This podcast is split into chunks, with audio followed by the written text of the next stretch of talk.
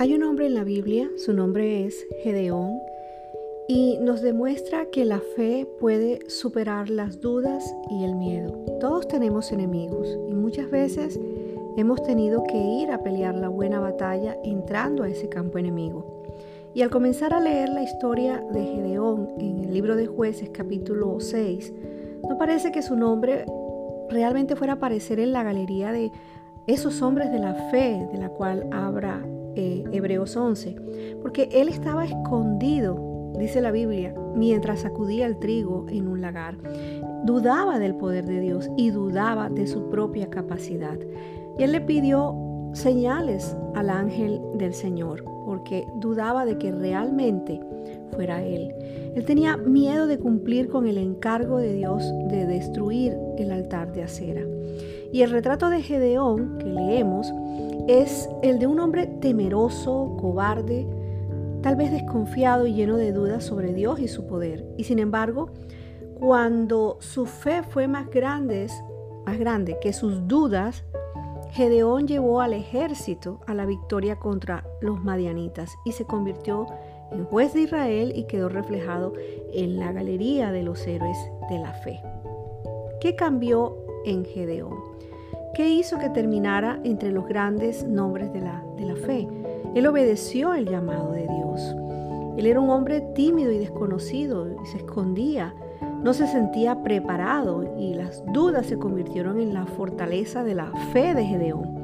Él sabía que no podía hacer nada con sus fuerzas, pero que si podía obedecer al llamado de Dios, Dios lo haría con sus fuerzas.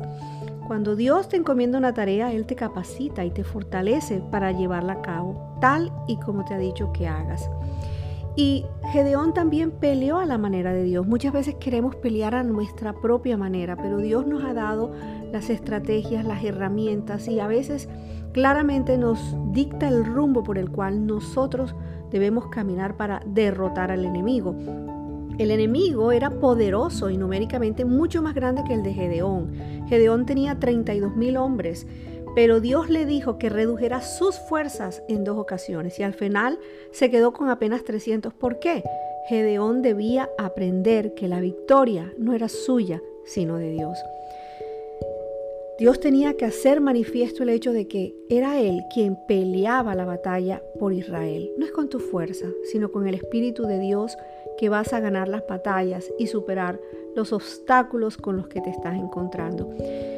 Gedeón luchó con las armas de Dios. Eran extrañas, trompetas, cántaros vacíos y antorchas. Habría sido más fácil ir con lanzas, espadas, con flechas, pero sabemos que las armas de nuestra milicia no son carnales.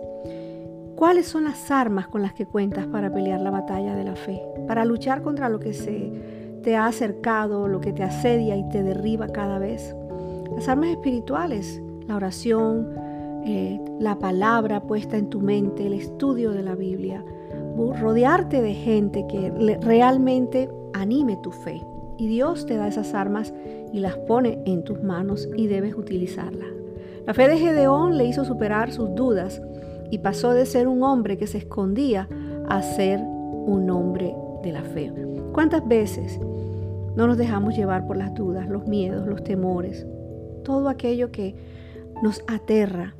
Pero Dios una vez más nos dice que no vamos a pelear la batalla con nuestras propias fuerzas y no vamos a entrar a ese campo enemigo desprovistas o desprovistos de las armas espirituales que Él nos ha entregado. Él es quien determina la forma, la manera y el momento en el que debemos pelear. Escucha su voz.